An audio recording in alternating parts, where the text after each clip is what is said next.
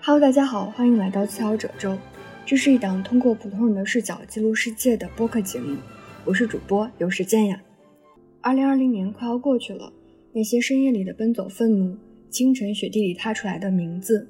那些追不上救护车的痛苦嘶喊，那些被留下来的茫然无助，都像飘在风里的窗帘，飘着飘着就慢慢褪色了。感觉这一年发生了很多事情，但扭头回看的时候。大部分事情也记不得那么真切了，所以我问了一些身边的朋友，关于二零二零年他们一下子会想到什么，然后把这些答案编织在一起，做了这期播客。可能这世上每个人的悲喜并不相通吧，但总归我们一起走出了这个年头。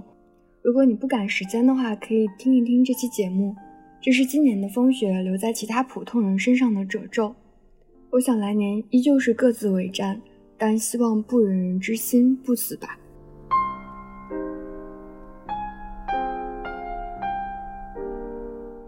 嗡嗡说，二零二零一年都在考研，明年不想再考了。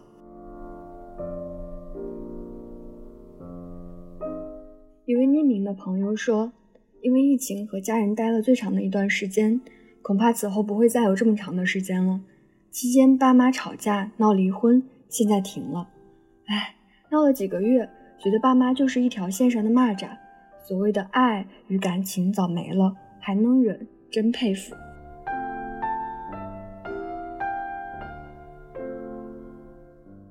蒹葭说：“今年主要还是考研成功，能够继续开始进行学业，就觉得好像对过去颓唐的三年稍微有了些交代，心里松了一口气。但是内心并不认同这种被具体却偶然的生活际遇影响整个生活状态的样子。对于始终免不了被自己不那么认同的世俗标准所牵制而感到泄气。但是可能我还是不得不接受这样的自己，我只是一个普通人。”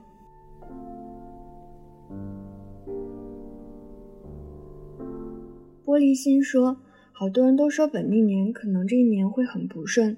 但是我不知道是不是因为每年都会有一些不顺心的事情，本命年只是一个借口而已。我是一个特别想要把生活整理的清晰，知道自己要干啥的一个人，但是今年一年就一直是这样，感情、工作乱七八糟的，那些 flag 没有一个能完成的。”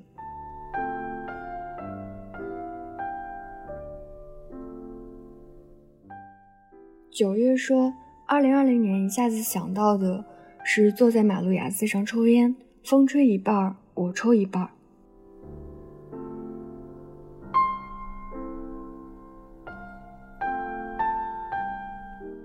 二狗说，提到二零二零年，一下子想到的是自己坐在湖边迷茫沮丧的时刻。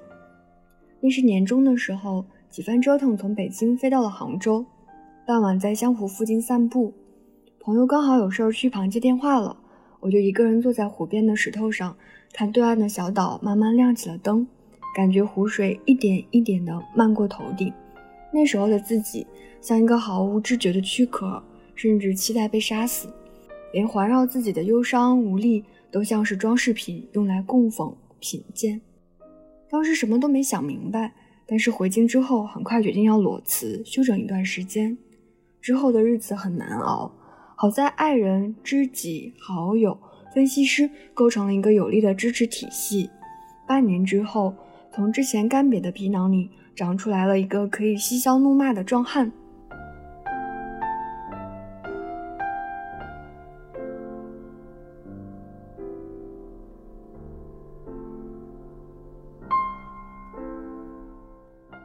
C 说。二零二零年一下子想到的是一个个口罩的画面，其他诸如美国大选之类的未必是人人关心的，但是疫情是今年每个人的生活都逃不掉的。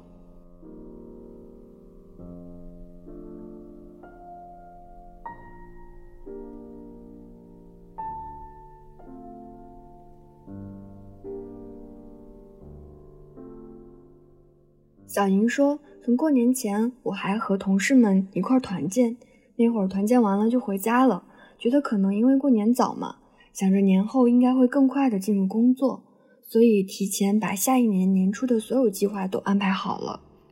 回家以后想着也快过年了，就决定去市场买一些东西。那会儿人都还很多，有意识去戴口罩，但好像感觉并没有那么严重。第二天就在新闻上看到了封城戒严，说疫情有人传人的迹象，才开始重视。我们这边的公交它是按时间去运行的，然后真的是整条街上一个人都没有，就好像一夜之间什么都没有了。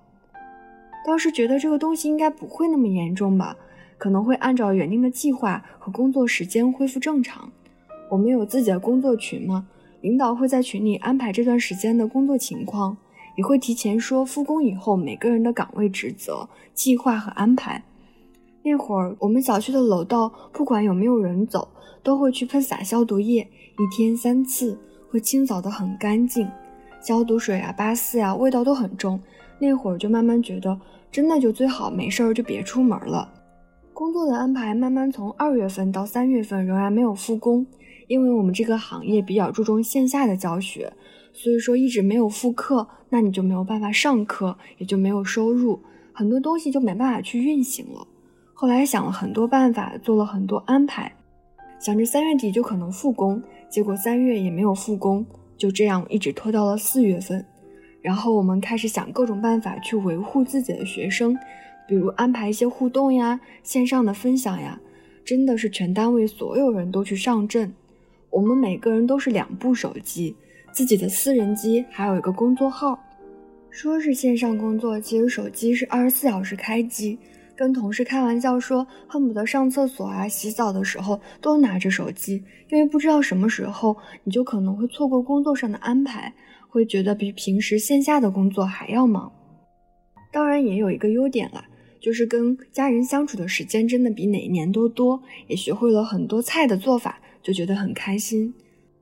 当然，后来一直到了四月份过完，差不多五月中下旬的时候才开始复工。那会儿就开玩笑跟同事说，过年的时候穿着羽绒服和小棉靴，复工以后真的要穿成短袖回来上班了。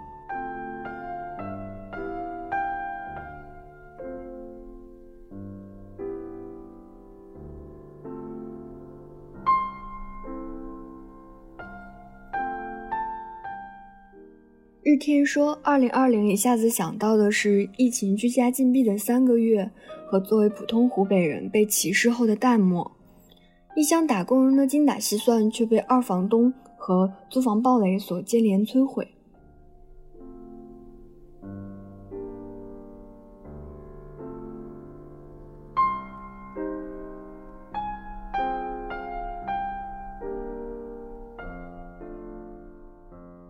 五月说，二零二零印象比较深刻的是中外之间的割裂感。今年二三月份的时候，疫情刚刚在我们国家爆发，而世界上其他国家还没有太多这方面的情况。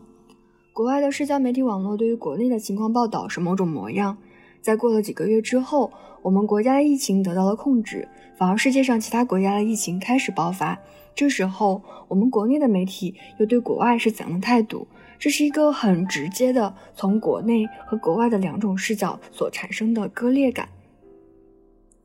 对这部分会有额外的关注，是因为二三月份的时候，我对我们国家一月份处理疫情的方式其实不是很满意，然后也在写一些批评类的文章，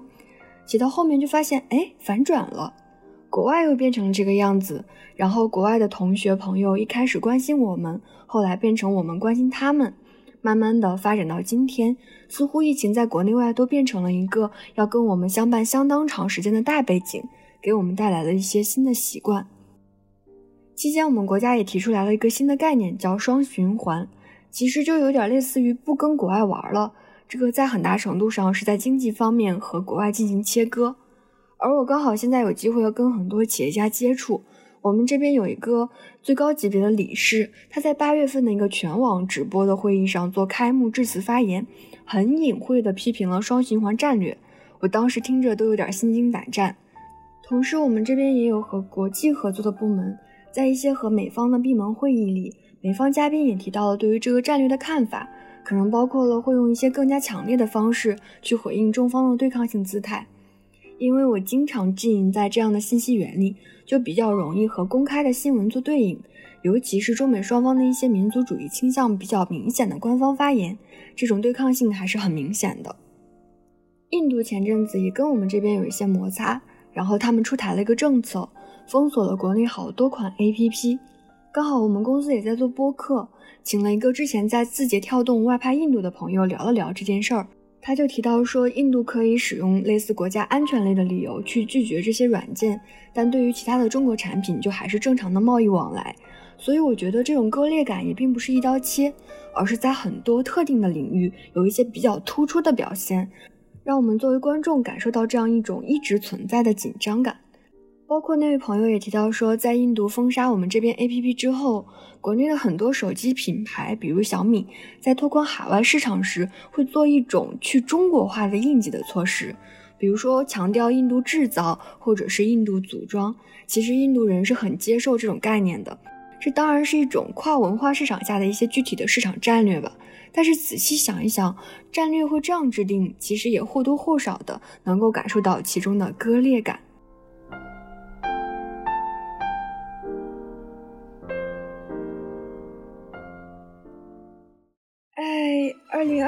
就要过去了，这一年过得很不容易。希望明年的你，如果有沮丧、低落、难过的时候，记得去晒晒太阳、淋淋雨、吹吹风；如果心情很好的时候，也能够尽情的大哭大笑、大喊大叫。好啦，这期播客就到这里啦，明年见呀，朋友们，爱你们。